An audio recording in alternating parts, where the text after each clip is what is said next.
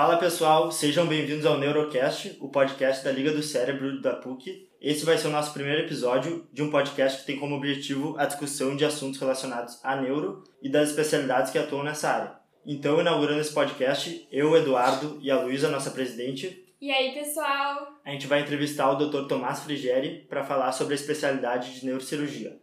O Dr. Tomás é graduado em medicina pela PUC, tem residência de neurocirurgia no Hospital São Lucas da PUC, fellowship em neurocirurgia na Universidade de. Como é que se fala esse nome? Tübingen. Tübingen, na Alemanha, doutor em neurociências pela PUC, pós-doutor em, neuro... em neuroanatomia cirúrgica pela Universidade da Flórida. Atualmente é neurocirurgião do programa de cirurgia de epilepsia de Porto Alegre, preceptor do serviço de neurocirurgia da PUC e neurocirurgião concursado do Hospital de Pronto Socorro de Porto Alegre. Então, doutor, é um prazer a Liga de ter aqui conosco para falar sobre a especialidade de neurocirurgia. Tá bom, muito obrigado pelo convite. A gente fica assim sempre muito entusiasmado de ver uh, alunos e gente jovem interessado na nossa especialidade, fazendo coisas extracurriculares, né? não fazendo só o feijão com arroz que a faculdade oferece. É um prazer estar inaugurando esse podcast da Liga do Cérebro. Eu acho que é um, um passo adiante nas atividades das ligas acadêmicas da, da, da nossa escola de medicina. E estou aqui à disposição, então, para a gente falar bastante sobre a neurocirurgia, sobre as particularidades da especialidade, sobre carreira, sobre desafios e todas as outras dúvidas e perguntas e curiosidades que vocês venham a ter. Então, eu queria começar perguntando o que, que fez o senhor escolher neurocirurgia, se entrou já na graduação já com a ideia de fazer neurocirurgia, se desenvolveu na graduação tendo as cadeiras de neuroanatomia, a ideia de fazer neurocirurgia, ou foi mais no, no final ali do curso, no internato? É, Como é que foi tem, esse processo? Tem, tem um ditado que diz que a pessoa não precisa se preocupar se ela não sabe o que, que é aos 20 anos, porque algumas das pessoas mais interessantes uh, que a gente conhece não sabem direito o que querem aos 40, né? Então, claro que é, eu, eu acredito que uh, uma pessoa pode ter vários talentos e pode ser muito competente em várias áreas, não só da medicina, como outras áreas uh, de atuação profissional. E claro que as coisas foram mudando ao longo do tempo, né? Eu tive assim sempre um, uma admiração muito grande pela especialidade de neurocirurgia, porque meu pai é neurocirurgião, né? É, foi residente e até hoje é muito amigo do Dr. Eduardo Palholi, que é o nosso decano da especialidade aqui da PUC, né? Então sempre acompanhei muito a rotina diária dele e via que era uma rotina muito dura, mas isso sempre me provocou muita admiração, né? Por ver o, a, o volume de trabalho dele, os resultados que ele tinha no quesito de mudar para melhor a vida das pessoas, né? A abdicação que ele teve em muitos finais de semana, feriados, festas de fim de ano, que às vezes ele não podia estar com a família ou às vezes ele tinha que sair no meio para atender alguém que estivesse precisando. Então, essa parte uh, altruísta da nossa especialidade eu sempre achei uma coisa uh, uh, muito muito bonita e muito muito interessante e muito nobre, né?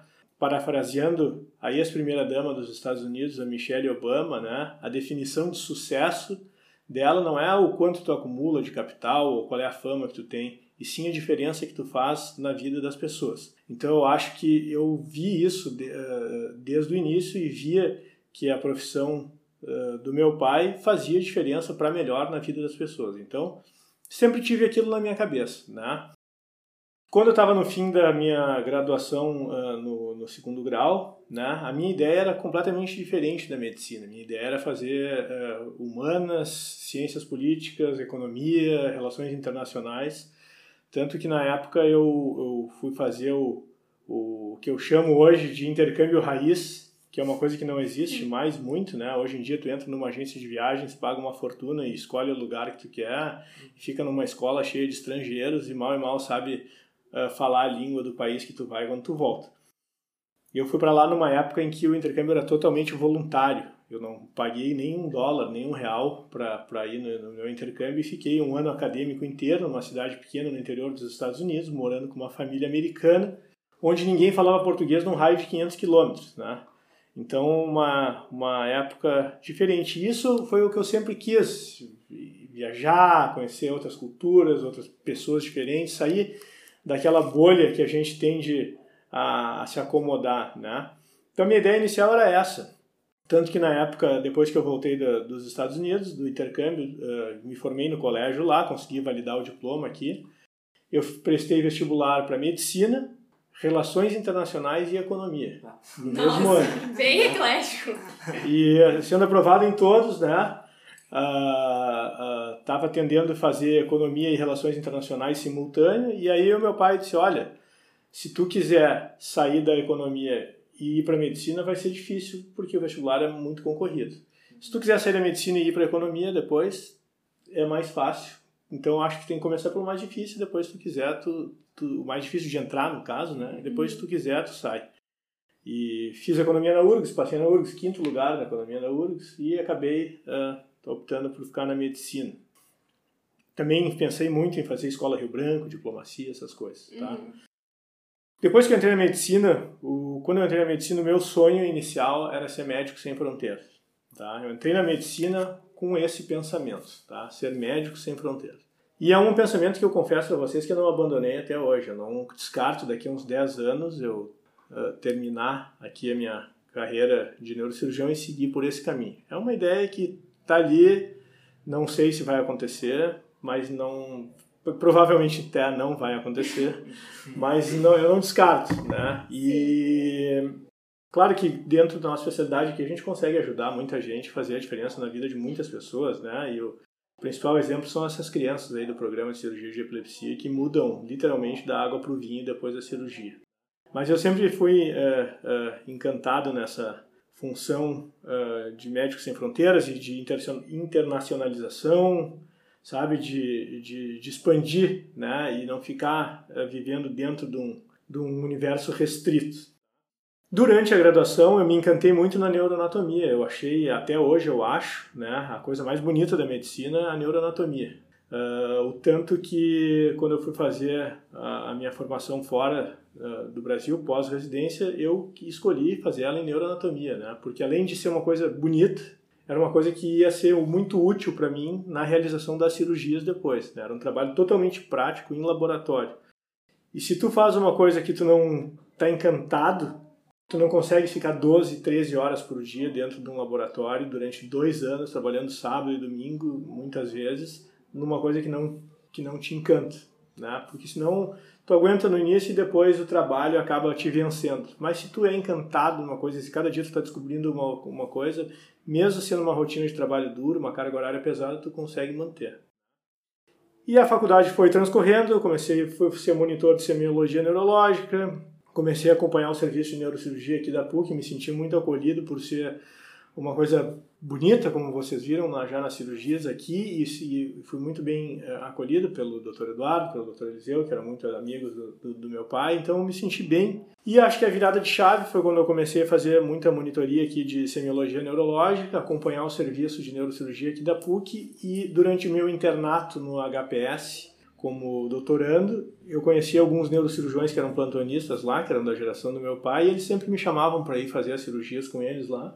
E eu acabei gostando e aí no quarto ano da faculdade eu decidi que eu queria fazer neurocirurgia e dali em diante eu foquei em fazer os meus estágios opcionais todos na neurocirurgia aqui da PUC e estudar bastante para a prova de residência, porque era é, cada ano varia muito, mas na época que eu fiz era, uma, era muito concorrido por, pelo fato de ter só uma vaga. A partir do quarto ano eu vi que eu queria isso e foquei em fazer os optativos aqui no serviço e estudar para a prova para poder ir bem na prova e entrar e nem fui fazer estágio em outros serviços, né? Apesar do meu pai ser chefe de serviço em Caxias do Sul, acabei nem indo fazer lá e nem em nenhum outro serviço em Porto Alegre, fiquei totalmente focado em fazer aqui, que aqui era minha casa e aqui é onde eu me sentia bem. Então, acho que é mais ou menos isso. E sobre a residência, enfim, como é que é a residência aqui na PUC, no geral? Quais são os procedimentos que cada ano da residência pode fazer? Como é que foi para ti? A residência, ela, eh, nesses últimos dois anos, ela fica um pouco atípica por causa da pandemia do coronavírus, né?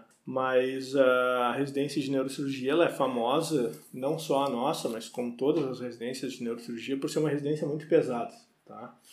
Ela é pesada porque sempre tem um volume grande de pacientes, né? Eu me lembro, assim, uma média de 30, 40 pacientes internados no R1, Uh, muitos desses pacientes são pacientes graves que exigem um cuidado uh, muito intenso e uma dedicação assim de muito tempo durante o dia para um paciente. Às vezes um paciente que esteja, esteja evoluindo mal por algum motivo exige que tu fique praticamente o dia inteiro ao redor daquele paciente, né? Obviamente também outra coisa que pesa é a quantidade de plantões. Eu me lembro que dos 365 noites do, do meu primeiro ano de residência, umas 150 eu dormia aqui no hospital, né? E todos os sábados, 24 horas de plantão no ano, né? Todos os sábados do ano, 24 horas de plantão. Então é um, um, um ano que tu não tem nenhum sábado livre, nunca. Mas isso faz parte, é assim para todo mundo. No R1, né, acaba que tu fica fazendo muita clínica neurocirúrgica, que é de suma importância, né, para o entendimento da especialidade, porque tu tem que saber examinar um paciente para fazer o diagnóstico topográfico das lesões, né? Tu tem que saber, por isso tão importante a semiologia neurológica, né, que a gente foi monitor durante a graduação, né? Mas tu tem que saber examinar um paciente para tu saber localizar onde está a lesão e a partir daí tu uh, direcionar o pedido de um exame que tu vai fazer, né? Mas, por exemplo, se um paciente tem uma uma uma uh, hiporreflexia patelar, tu sabe que é uma coisa de segundo neurônio, tu não vai pedir um exame que vai examinar primeiro o neurônio. Então, Importante saber examinar o paciente para reconhecer e fazer as hipóteses diagnósticas e aí usar os exames complementares para confirmar uma hipótese que tu já fez na história no exame físico. E importante é tu reconhecer sinais de perigo, né? Saber quando é que um paciente está a perigo, quando é que ele pode evoluir mal, quando é que é uma urgência, quando é, como é que é uma emergência. Então, acho que a clínica neurocirúrgica, que é basicamente o que tu faz no primeiro ano, rotina de ambulatório, de andar, de atendimento no pronto-SUS, no pronto-PUC, nas emergências, é muito importante, né? E a partir do segundo ano tu começa a frequentar mais o bloco cirúrgico, começando lá do primeiro degrau, né? Fazendo ah, primeiro o, alguma coisa de fechamento de cirurgia, auxílio cirúrgico, né? E no terceiro, quarto e quinto ano tu vai evoluindo, né? Quando no quinto ano, no quarto e no quinto ano tu passa a fazer, né, sob supervisão do preceptor da residência, a parte principal da cirurgia, o tempo principal da cirurgia, que é o objetivo do, do, de uma residência, que é tu sair sabendo fazer o tempo principal, né? No terceiro e quarto ano tu te dedica muito a abrir e fechar, né? E as, os acessos cirúrgicos têm muitas particularidades, cada um é uma particularidade, cada um é complexo, cada um tem que ser bem entendido e estudado e saber por que, que está fazendo aquele acesso. E aí no quinto ano tu começa a fazer mais a, a parte uh, principal da cirurgia. Então, e obviamente que hoje a residência não é mais o fim, né? Uh, se tu faz só uma residência de neurocirurgia, não faz nenhuma formação complementar, tu acaba saindo um neurocirurgião que faz o básico, digamos assim, né? E hoje em dia, assim, a maioria dos jovens neurocirurgiões que se formam na residência acabam fazendo depois uma formação complementar em alguma área específica de neurocirurgia, e a gente sabe que nos centros de primeiro mundo, Estados Unidos, Europa, principalmente Alemanha, e já uma tendência também em São Paulo, e um pouco menos em Porto Alegre, mas cada vez mais aqui, é o neurocirurgião ser específico de uma área, né? Aquele neurocirurgião que faz tudo, né? Tu pode até saber fazer tudo, mas acaba que tu escolhe uma área, do, duas, três, quatro tipos de procedimento que tu faz mais e acaba te tornando um expert naquela área e, e, no fim até quando chegam coisas que tu não lida no dia a dia tu acaba encaminhando para outros colegas ou uh, chamando outros colegas para operar junto contigo né? eu acho que isso no fim é, é bom para todo mundo bom para o cirurgião e bom para o paciente também né? sim e essa parte de como o senhor falou a tua formação não, não termina depois da, logo depois da residência né quando conclui a residência tem muita gente que eu acho que na hora de considerar a neurocirurgia como uma especialidade, ainda mais agora, nos dias de hoje, que a gente tem uma entrada mais tardia na faculdade de medicina, acaba abdicando dessa escolha por pensar que o tempo de graduação mais residência é muito prolongado. O senhor teria alguma, algum conselho, alguma dica para essas pessoas, assim? O conselho que eu dou é o seguinte: se tu não está disposto a, a, gastar, entre aspas, todo esse tempo na tua formação, não faz neurocirurgia, né? Sim. E eu tive muitos colegas que optaram, que até gostavam de neurocirurgia e acabaram optando por fazer, por exemplo, muitos foram para anestésio, pelo fato de anestésio ser uma residência mais rápida e que quando tu termina a anestésio, tu, tu já sai trabalhando numa equipe de anestesia e tu já começa com uma remuneração igual a de um cara que está fazendo anestesia há 15 anos, né? Sim. E claro, cada, cada um tem a sua situação, a gente não, não pode julgar ninguém. Tem gente que tinha uh, empréstimo, financiamento e precisava terminar a faculdade e, e, e pagar isso e ter uh, dinheiro para alguma coisa. Teve muitos que nem residência fizeram, que termina a faculdade e vai direto fazer contrato de saúde da família, coisas que são contratos que para um recém-formado tem uma remuneração muito muito boa. E às vezes ou vão para o exército, né?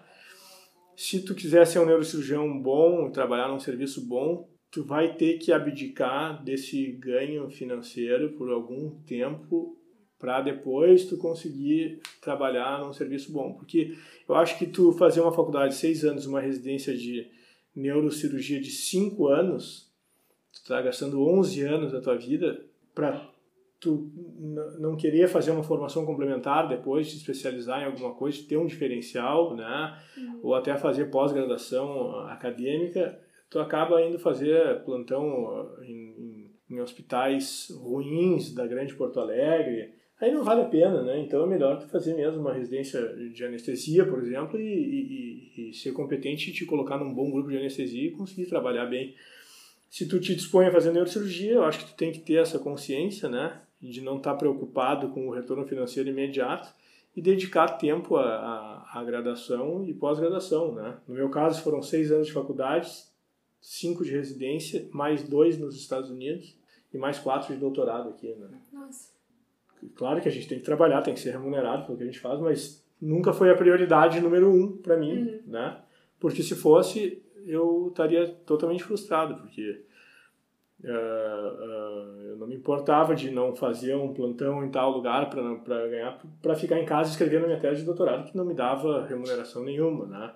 Uh, não tinha, o, o, doutorado, tu não pode ter uma bolsa de doutorado se tu trabalha, uma Sim. bolsa integral, tu pode ter uma bolsa parcial, que é a que eu tinha. Eu não precisava pagar nada do meu doutorado, mas eu não podia ganhar para fazer o doutorado porque eu trabalhava. Uhum. Então, claro que tu, tu troca horas que tu podia estar trabalhando por horas que tu está fazendo a tua formação, né? Quando eu estava nos Estados Unidos fazendo a formação lá, eu também eu tinha uma bolsa lá que era para me manter, mas eu não estava acumulando Sim. capital. E eu tinha amigos meus que tinham feito anestesia, tenho vários amigos anestesistas que estavam aqui ganhando 40, 50 mil por mês, enquanto eu estava lá sem ganhar nada. Sim. Né? E só estudando. Então, uh, uh, é uma opção de vida. E se a gente escolhe essa opção e quiser ser alguém com alguma relevância ou com algum destaque, tem que saber que vai ter que fazer esse sacrifício, digamos assim, né? Mas, como dizem uh, os americanos, isso eu aprendi lá, o sacrifício é abrir mão de algo bom por algo melhor, né? Sim. Eu já ouvi muitas pessoas falarem que o neurocirurgião, neurocirurgião é a especialidade que mais ganha, mas acho que pode acabar sendo um ponto que frustra a pessoa ao longo da vida, porque, pelo que o senhor falou, tem a graduação, que já não não é remunerado, mais a residência, que a bolsa da residência não é muito grande, e pelo visto também só a se formar na residência não é mais o suficiente, que tem mais fellow. Então eu acho que muita gente entra com um pensamento errado na neurocirurgia pensando só na questão financeira, né? É, com certeza isso não é mais uma realidade, né? É, a medicina acabou indo para um lado que quem mais ganha na medicina é quem é menos médico não querendo desmerecer nenhuma especialidade, mas uh, todas as especialidades que envolvem procedimentos estéticos ganham muito mais do que a neurocirurgia, porque a neurocirurgia trata de doenças, né? Não trata de uh, uh, aparência. Claro que a gente sabe que na, na dermatologia, na cirurgia plástica existe também cirurgias reparadoras, cirurgias oncológicas, mas via de regra, a gente vê que quem vai para essa área acaba se dedicando mais à, à, parte estética. E a parte estética, convênio nenhum e SUS nenhum cobre, né? Então, a gente faz aqui no programa de cirurgia de epilepsia, por exemplo, nosso do São Lucas, aqui a gente operando três casos por semana, três casos do SUS. Cada cirurgia que a gente fazia aqui, cirurgias de 5, 6 horas, super complexas, pagavam menos do que uma aplicação de Botox. Então, hoje em dia, a realidade não é essa, né? E como a gente sabe que uma parcela pequena da população brasileira possui bons convênios médicos e, e tem condições de pagar um procedimento particular, acaba que a gente, para tu ter um volume cirúrgico bom e te manter operando bem, manter uma boa mão, tu tem que operar SUS. Porque se 80% da população brasileira não tem convênio e não pode pagar particular, de cada 10 tumores que existem, 8 são do SUS. né? E aí uh, esses outros dois acabam tendo sendo divididos no mercado por diversos neurocirurgiões aqui em Porto Alegre. Eu não sei quantos tem, mas deve ter uns 20 neurocirurgiões assim bem atuantes aqui em Porto Alegre. E aí, se tu for esperar para operar só o paciente tem um convênio bom ou um, um, um, particular, tu vai acabar operando um tumor desses, por exemplo, um neurinoma da acústica, tu vai operar um ou dois por ano. Enquanto quem está vinculado a um serviço como a gente aqui, que tem SUS também, a gente opera muito mais do que isso, né? Então, tu tem que submeter, não é bem a palavra, mas tu tem que entender que isso é importante, né? Tu operar os pacientes do SUS para ajudar eles também, obviamente, mas para tu te manter ativo como um, um, neurocirurgião. Não adianta tu operar um tumor de um tipo e tu só vai operar de novo o mesmo tumor daquele tipo dois anos e meio depois, porque tu só opera particular em convênio. Então, eu, se eu fosse escolher um neurocirurgião para me operar, eu sempre escolheria um neurocirurgião que está vinculado a algum serviço do SUS, porque esse cara é o que tem experiência, é o que sabe operar bem. No Brasil, quem só opera pacientes que é particular e convênio, opera muito menos. Uhum. E neurocirurgia, qualquer atividade manual, é treino. Se o cara é um marceneiro, ele faz 10 armários, ele é melhor do que um marceneiro que faz um armário só. Entendeu? E para a gente fazer 10 armários da neurocirurgia, a gente tem que estar vinculado a serviços de residência médica e SUS, para a gente estar sempre operando, entendeu? Então a gente tem que estar sempre operando, para estar operando bem.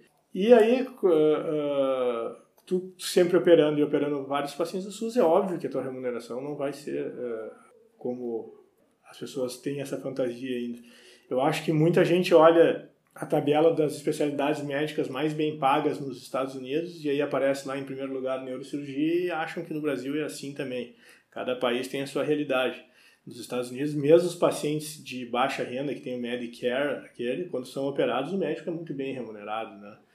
Então, não dá para comparar e não dá para se basear num dado de um país de primeiro mundo para ver aqui no Brasil, né?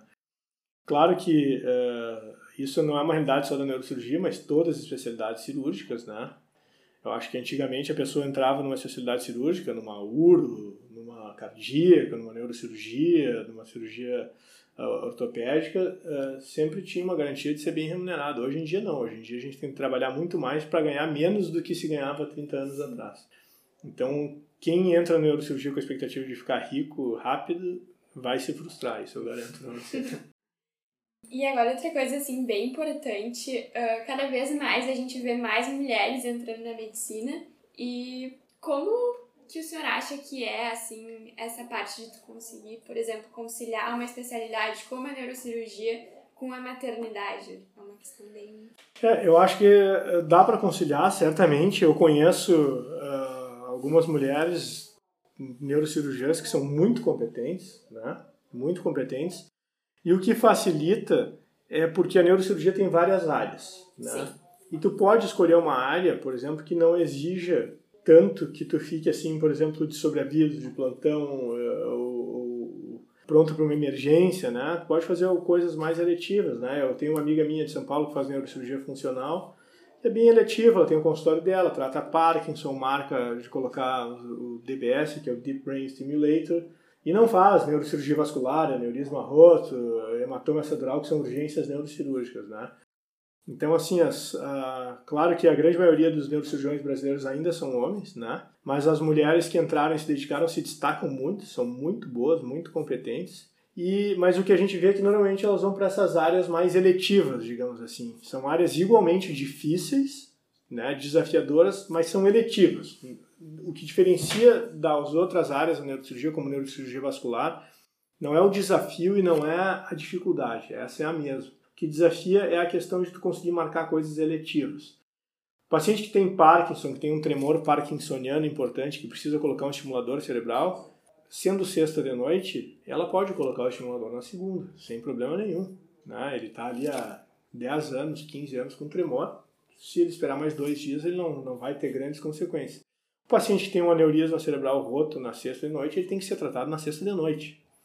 Então eu vejo assim muitas mulheres muito boas na neurocirurgia, mas eu acho que as mulheres tendem a ir para especialidades que permitam que elas consigam se organizar melhor, digamos assim, né? os horários, essas coisas assim. Sim. Né? Então, então, depois da residência, a mulher, no caso, ou o homem também consegue ter um horário flexível de acordo com o que quer da vida, né? Se a mulher, por exemplo, quer entrar em gravidez e ter filhos pode é uma coisa que pode ser flexível. Pode sim, com certeza. Uhum. Tem espaço, com certeza. Não é impeditivo. Uhum. Né? Inclusive ao contrário, as mulheres aí que eu, que eu conheço na neurocirurgia, tem algumas em São Paulo, e são excelentes nas áreas que elas, que elas fazem.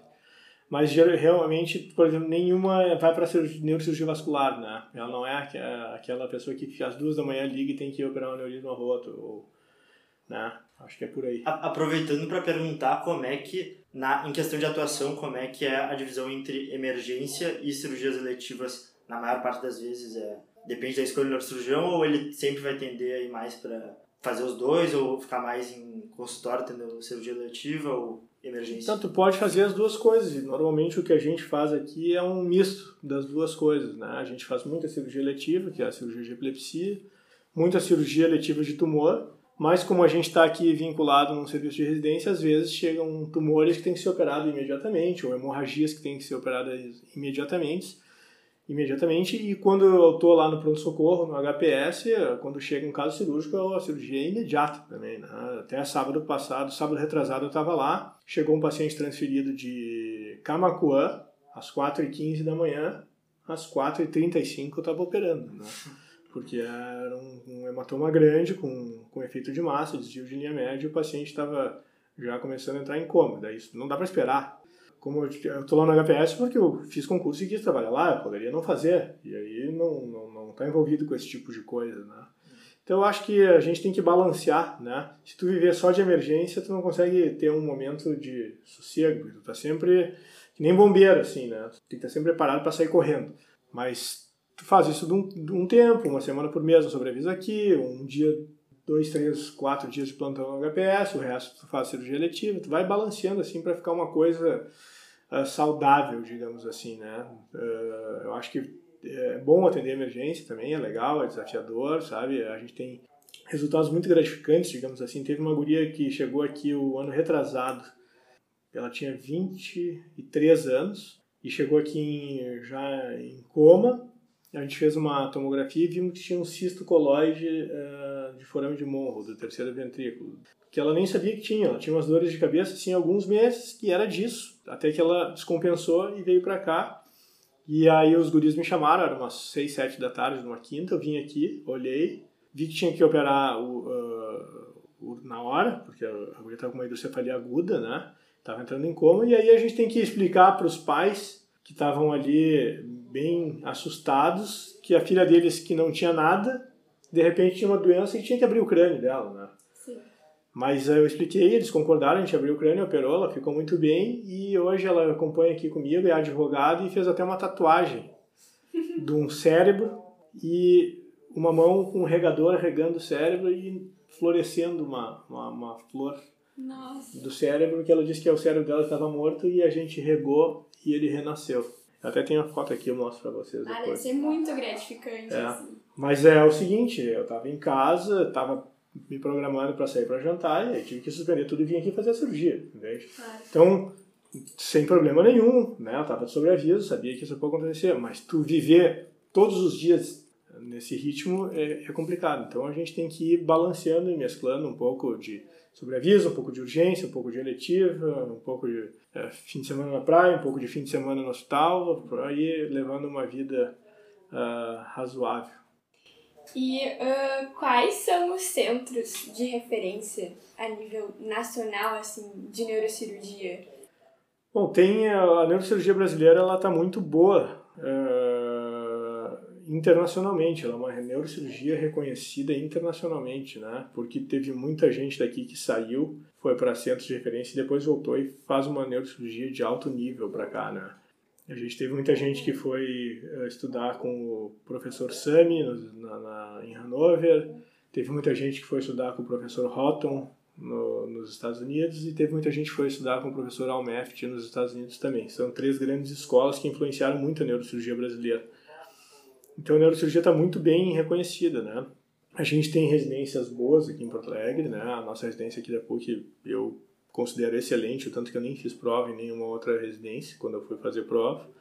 A gente tem boas residências em Curitiba também e obviamente, né, em São Paulo, né? Uh, eu acho então que eu destacaria esses três serviços serviços, né? Em São Paulo tem a residência da USP, que é excelente, da Unifesp, que é excelente. E tem outras residências que talvez não tenham esse, esse patamar, mas que também formam muitos bons neurocirurgiões, inclusive aqui no Rio Grande do Sul, né? Uhum. Tá? Então a neurocirurgia brasileira está muito boa, vale a pena fazer neurocirurgia aqui no Brasil. Tu não precisa sair do Brasil para ser um bom neurocirurgião. Uhum. E para a questão daí de fellow, assim, o que que o senhor teria para nos dizer, recomendações? É, o fellow, assim, ó, é, quando tu entra na residência de neurocirurgia é uma repetição da faculdade. Em que sentido que eu digo isso? Quando tu entra na faculdade, tu vai estar exposto a várias áreas. Pediatria, gineco, medicina interna, especialidades da medicina interna, e aí ali tu te encanta por uma área, eu gosto de uma área, e acaba indo para aquela área. Quando tu entra na, na residência de neurocirurgia, é a mesma coisa.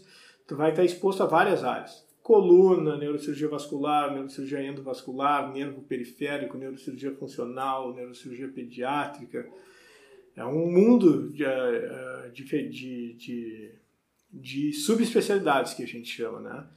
E aí, durante a tua residência, tu vai uh, vendo o que, que tu gosta mais. Nas tuas férias de residência, né? Que eu, foi o que eu fiz, a gente aproveitava para fazer estágio fora e conhecendo mais e decidindo o, o que queria, né? No meu caso particular, como eu sabia que eu ia estar aqui no serviço, ia estar exposto a diversos tipos de doenças, né?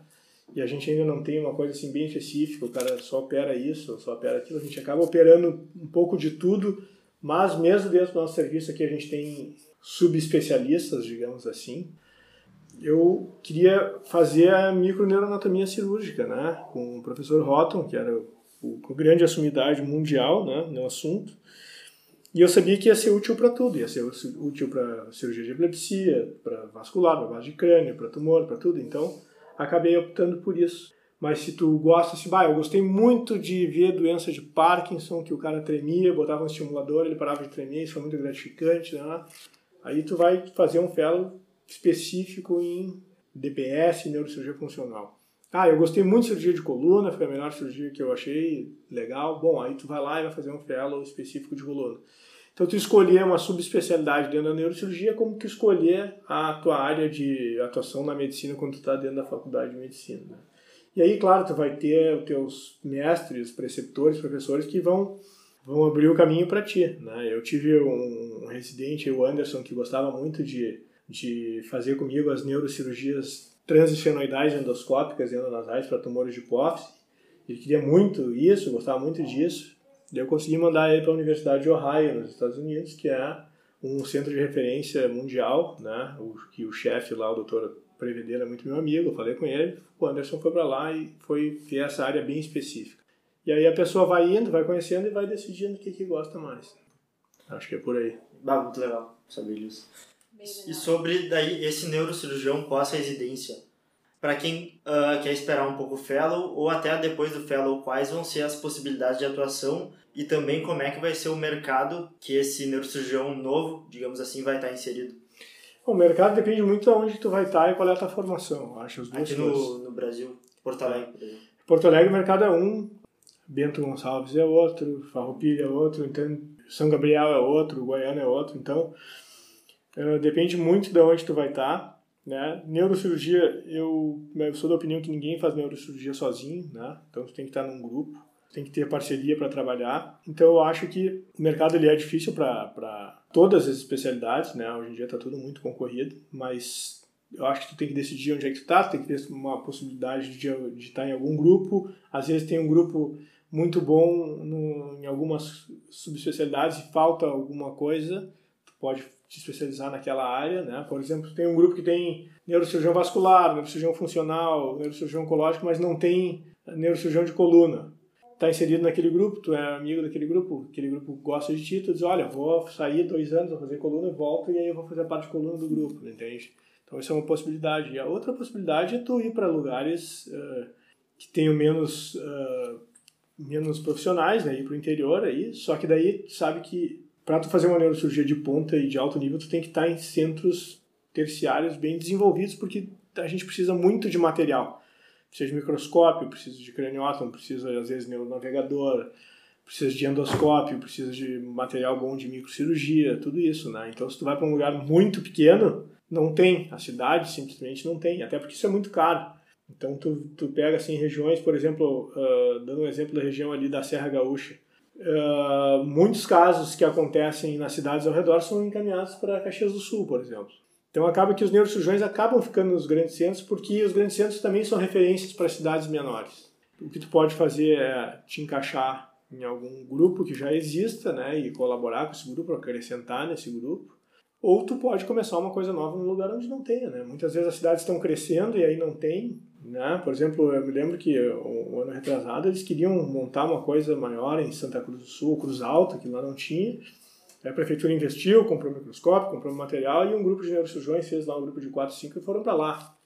Conversando com colegas do centro do país, conheço gente que fez muito e que fez isso no Acre, fez isso em Porto Velho, em, em Rondônia. Tinha muita gente lá, tinha muita demanda e os caras tinham que ir às vezes para São Paulo.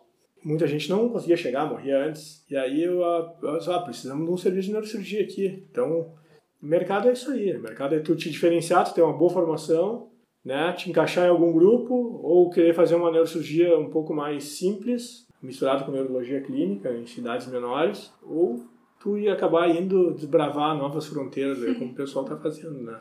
E o Brasil está crescendo muito, né? Então, a gente não pode que tenha neurocirurgia só em São Paulo e o Brasil inteiro mandar as coisas para São Paulo, né? Ou mandar só para as capitais do país, né? Então, acho que tem muito campo aí, mas os campos mais promissores são em áreas novas, né? Interior do Mato Grosso, cidades muito ricas, com muitas condições que não tinham de serviço tipo Sinop, é que essas cidades aí bem uh, agrárias, eu, eu, vejo muita gente que tem ido para lá, né? E não só neurocirurgião, neurologista, cirurgião plástico, otorrino, que é, surgiu um mercado e não tinha quem atendesse esse mercado. Né? Hum, então, muitas vezes fica restrito aos grandes centros por enquanto. É, porque se tu quiser fazer uma neurocirurgia de ponta, tem que estar em grande centro. Não tem como tu fazer uma cirurgia complexa se tu não tem todo o equipamento e se tu não tem uma boa UTI com neurointensivismo, tudo é toda uma rede, não é só na cirurgia em si, né? E com relação à rotina do neurocirurgião, aproveitando também para perguntar sobre o volume cirúrgico, se esse volume cirúrgico é, tem bastante demanda a ponto de ficar bastante tempo no centro cirúrgico ou se permite uh, ficar bastante tempo no consultório também. É meio a meio, né? Tu tem que ter o consultório para tu receber os pacientes que precisam operar contigo, que te encaminham, para tu ver os teus pós-operatórios, para fazer os acompanhamentos, e tu tem uh, volume para ficar no bloco cirúrgico, às vezes dois, três, quatro dias por semana, e vai depender muito de onde tu trabalha, né? Se tu tem só o teu consultório particular e tu só opera pacientes particulares de convênios, tu vai ter menos volume cirúrgico. Se tu está vinculado a um serviço de neurocirurgia, um serviço de formação de neurocirurgiões, leia-se residência médica, aí tu vai ter um volume cirúrgico bem maior. Uhum. Então a rotina é essa, tu te dividir entre teu consultório e tuas cirurgias, e varia muito, né? Vai ter semanas que tu vai ter um caso, ou vai ter tu vai ter quatro, e aí tu vai indo. E sobre o a parte do consultório, eu vi num simpósio de epilepsia da Liga que, na parte pelo menos de epilepsia, os médicos neurocirurgiões têm muito contato com o paciente uh, de epilepsia que exige um certo cuidado constante, né? Então a relação médico-paciente não só na epilepsia, mas nas outras, nas outras patologias também é um contato muito próximo. Contato muito próximo e a grande maioria dos pacientes tem meu celular, entendeu? Hoje, antes de vir gravar esse podcast, que foi nove e meia da manhã, eu já falei com três pacientes no telefone. É, como o paciente não é médico, eles não têm obrigação de saber nada, né? Ou saber pouco. Então, assim, qualquer dúvidas banais, eles estão sempre te ligando, né? Eu tenho uma paciente que eu vou operar agora, semana que vem, e depois eu fiquei falando com a filha dela meia hora ontem de noite, expliquei tudo, e hoje de manhã, às sete da manhã, ela me perguntou como é que era o jejum da mãe dela. E eu disse assim, mas eu te disse que o jejum, quando tu internar no hospital, a gente vai fazer tudo. Dela, ah, tá, não, é que eu fiquei pensando nisso agora. Então, claro que como são doenças graves, os pacientes criam uma, um vínculo, assim, com o médico e confiam muito no médico, né? Porque eles têm que o paciente, quando ele tem uma patologia grave, como é a patologia neurocirúrgica, ele tem que ter para onde correr e tem que ter com quem contar, entendeu? É isso. Uhum. E sobre voltando sobre a rotina, uma pergunta que muitas pessoas têm é se é possível inserir dentro dessa rotina com alta carga de trabalho e também pacientes graves, enfim, uma certa qualidade de vida, levando em conta lazer, família, esporte. É um desafio, né? É um desafio, mas tu tem que fazer isso, até porque a cirurgia te exige muito fisicamente, né? Então tu tem que estar preparado fisicamente para a cirurgia. Então se tu está totalmente sedentário, não faz esporte, não uh, só fica do centro cirúrgico para casa, tu acaba sentindo isso na cirurgia, começa a cansar durante a cirurgia. Então não seria exagero dizer que uma atividade esportiva e uma, uma rotina de vida saudável, e aí eu me refiro a uma alimentação razoável e horas de sono, são essenciais para te fazer neurocirurgia. Sim, então é, mesmo com uma certa luta é possível ter uma qualidade de vida. É, não, é possível e é necessário. É necessário porque isso te ajuda na rotina do dia a dia da neurocirurgia, sabe? Uhum.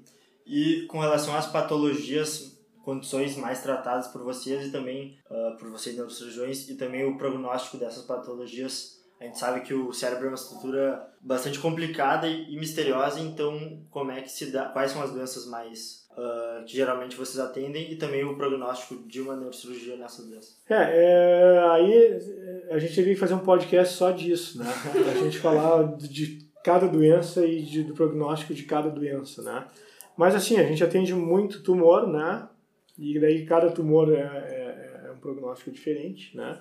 Muitas variáveis, idade do paciente, tipo histológico do tumor, localização, possibilidade de ressecção total ou não, área eloquente ou não área eloquente. Cirurgia de epilepsia depende do tipo de cirurgia também, se é uma displasia cortical extensa é uma coisa, se é uma, uma atrofia, uma esclerose hipocampal é outra situação, se é uma epilepsia catastrófica que tu vai fazer uma calosotomia, por exemplo, que é só uma desconexão, é outro prognóstico. Mas assim, no geral, toda a cirurgia que a gente faz é para modificar para melhor a história natural da doença. Então, se o paciente é epilético e a gente não fizer nada, ele vai ir por um caminho. A gente intervindo, ele vai por um caminho melhor. O paciente tem um tumor e a gente não fizer nada, ele vai por um caminho. A gente intervindo, ele vai por outro caminho melhor. E às vezes, a melhor intervenção é não intervir. A cirurgia não pode ser pior do que a história natural da doença. Às vezes o paciente tem um, um, um tumor que, se, que tem um crescimento lento e que está numa área que é impossível tirar ou é que se a gente sabe que se a gente mexer, ele vai ficar pior do que ele está, e se a gente não mexer, ele vai continuar bem por mais alguns anos. Então, o Dr. Eduardo que fala às vezes que às vezes o melhor lugar de, da mão do, do neurocirurgião está é dentro do bolso. Né? e, então, tão importante que quanto saber quando operar é saber quando não operar. Uhum. E agora a pergunta final dessa parte da entrevista para aquele estudante que está na graduação, gosta de neuro, gosta de neuroanatomia, enfim, mas e tem dúvida entre neurologia e neurocirurgia, claro que o definitivo para a escolha da especialidade vai ser a questão cirúrgica, não. Mas tirando essa parte, essas duas especialidades, se a gente for comparar, elas convergem muito na área de atuação? eu acho que elas são especialidades bem diferentes, tá? A rotina da especialidade é bem diferente uma da outra. Claro que a gente tem muito contato com os neurologias, neurologistas, porque temos pacientes em comum, principalmente na epilepsia, né? Eles fazem muito o diagnóstico, o manejo clínico da epilepsia, a gente faz a parte cirúrgica, depois acompanha junto. Então, eu acho que aqui no nosso programa de cirurgia de epilepsia a gente tem uma, um contato muito íntimo com os neurologistas, né? Porque a gente trata o mesmo paciente né, sob óticas e diferentes, mas são complementares e um precisa do outro. Mas no dia a dia a rotina do neurologista é muito diferente da rotina do neurocirurgião, né? E para quem tem essa dúvida, eu sugiro que acompanhe o serviço de neurologia, acompanhe o serviço de neurocirurgia, seja ligante da Liga do Cérebro, seja ligante da Liga de Neurocirurgia, e aí tu vai poder clarear bem o que, que um faz e o que, que o outro faz, as diferenças na rotina e os, e os detalhes. Mas apesar do prefixo ser o mesmo, neuro, são coisas muito diferentes na prática. Sim. E agora entrando numa parte mais assim futurística, a gente vê que cada vez mais tem crescido toda a parte de cirurgia minimamente invasiva e muita gente até fica um pouco frustrada, porque o sonho do cirurgião, eu acho, é abrir e botar a mão na massa, assim, como é que é a neuro, neurocirurgia em relação a essa perspectiva? É, eu acho que tem uma coisa que, uh, que a gente concorda e que eu vi muitas vezes o, o, o Eliseu falar, é que, às vezes, em neurocirurgia, a cirurgia minimamente invasiva ela é maximamente perigosa, tá? Sim. Porque tu precisa ter uma noção dos arredores de onde tu está operando. Então, se às vezes tu está operando só por um buraquinho, com uma câmerazinha, e tu faz sangrar uma artéria, alguma coisa, tu não consegue ver de onde veio o sangramento, não consegue coagular e aí é uma catástrofe maior ainda, tá? Mas eu acho que é, o mais importante nessa tua pergunta aí, Luísa, nem é o fato da neurocirurgia minimamente invasiva, é o fato das tecnologias que podem ajudar na neurocirurgia, né? Se fala muito aí nos, nos, nos fóruns e nas rodas internacionais que a técnica cirúrgica em si acabou chegando no seu platô e que não tem mais para onde evoluir. Né? É, já se chegou no máximo de excelência da técnica cirúrgica. Tá? Então, o que pode nos ajudar agora são novas tecnologias. Né? A gente destaca aí nos últimos anos o, o neuronavegador, que é uma coisa, foi uma coisa muito importante né? para a gente poder ver bem no transoperatório, onde é que a gente está e qual a lesão. Lembrando sempre que se tu não conhece anatomia, o neuronavegador não te adianta de nada, porque daí tu não sabe nem o que, que tu está vendo, né? Então o conhecimento de anatomia ele é de suma importância para a neurocirurgia, suma importância. Quando tu vai entrar numa floresta, tu tem que saber o mapa da floresta, entendeu? tem que saber onde é que tu está indo. Não adianta tu entrar assim e não saber direito onde é que tu está e o que, que tem ali. Então a neuroanatomia crucial. E o neuronavegador é um plus para a neuroanatomia, porque ele vai te dizer se tu tem que ir mais um milímetro para cá, um milímetro para lá, né? Se tu está longe disso ou perto daquilo. Então, uma tecnologia muito boa, né? Tecnologia que nos ajuda no pré-operatório, essas novas, essas ressonâncias de três telas para a gente ver os três teslas para ver um detalhe, uh, tractografia para ver onde é que o, o tumor fez o displacement do, do, do trato piramidal, para te poder programar a cirurgia, né? Instrumentos delicados, instrumentos precisos, instrumentos acurados, né? Uh, então acho que a evolução da neurocirurgia daqui para frente não vai mais ser na técnica cirúrgica nem na anatomia, porque isso aí já, já chegou no ápice. Né? A anatomia já se sabe tudo, já se descreveu tudo, e a técnica cirúrgica já chegou no platô, não tem como operar melhor do que alguns cirurgiões já operam. Então se tu te tornar melhor, tu vai te tornar igual a alguns que já existem, mas não melhor. Tu entende? Então, o que vai fazer a diferença aqui para frente é o bom senso, né? E não indicar cirurgia que não precisa por questões financeiras, né? Tu sempre tem que fazer o melhor para o paciente, não o melhor para ti. E as tecnologias, né? Tecnologias, então, neuronavegador, instrumentos, mapeamento cerebral, uh, eu acho que é por aí. E com, com relação a essa parte de robótica que o senhor falou, como a cirurgia está nesse platô, a tendência para o futuro é a técnica cirúrgica ser substituída pela, por esses robôs ou é mais um complemento? Eu acho que o robô na neurocirurgia ainda não está pronto como está na cirurgia urológica, prostática, por exemplo. Os movimentos da neurocirurgia às vezes são muito delicados, não é que nem tirar uma glândula de próstata, tu tem que cortar uma aracnoide. Eu acho que o robô ainda não está no nível de um bom cirurgião, tá? Talvez no futuro, né? A gente nunca sabe, né? Acho que realidade virtual é uma coisa uh, interessante também, né? Tu tá operando e tu conseguir ver, às vezes, na, na, na tela estruturas nervosas que tu não tá vendo no campo, mas que elas aparecem atrás da onde tu tá operando, por exemplo, uma estrutura importante está atrás de um tumor, tu vai tirando aquele tumor e aí tu sabe que aquela estrutura está ali numa realidade virtual. Eu acho que é mais por aí. Robô Pode ser que venha acontecer, eu acho que até é uma tendência, mas no momento ainda não. É muito diferente, né? Eu fiz alguns testes em robô e simulação nos congressos americanos, mas nada ainda. Eu acho que ainda o melhor treino é treinar em laboratório, né? Em specimens, né? Cadáver, como se diz. Uhum. E praticando e aprendendo com os mestres no bloco cirúrgico. Tá? E a tecnologia vem para te ajudar. Um bom equipamento, uma boa tesourinha, um bom bipolar, um um neuronavegador, um, né, um bom exame de imagem, sabe? Eu acho que eu acho que é por aí. Eu acho que o que auxilia o cirurgião agora são essas coisas, né? Então, doutor, a dúvida final aqui do podcast para aquela pessoa que está na graduação, que quer muito fazer neurocirurgia, o que, que o senhor aconselha, o que, que o senhor indica para essa pessoa fazer para que esse sonho, digamos assim, se torne realidade?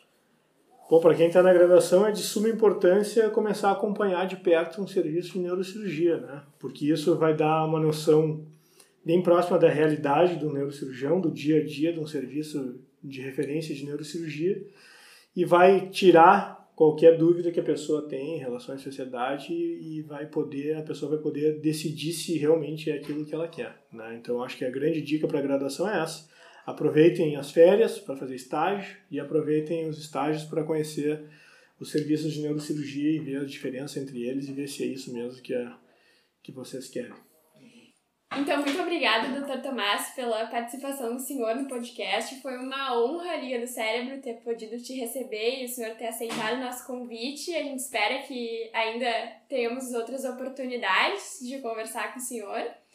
E, pessoal, fiquem atentos no Insta da Liga, arroba Liga do, Liga do Cérebro PUC-RS.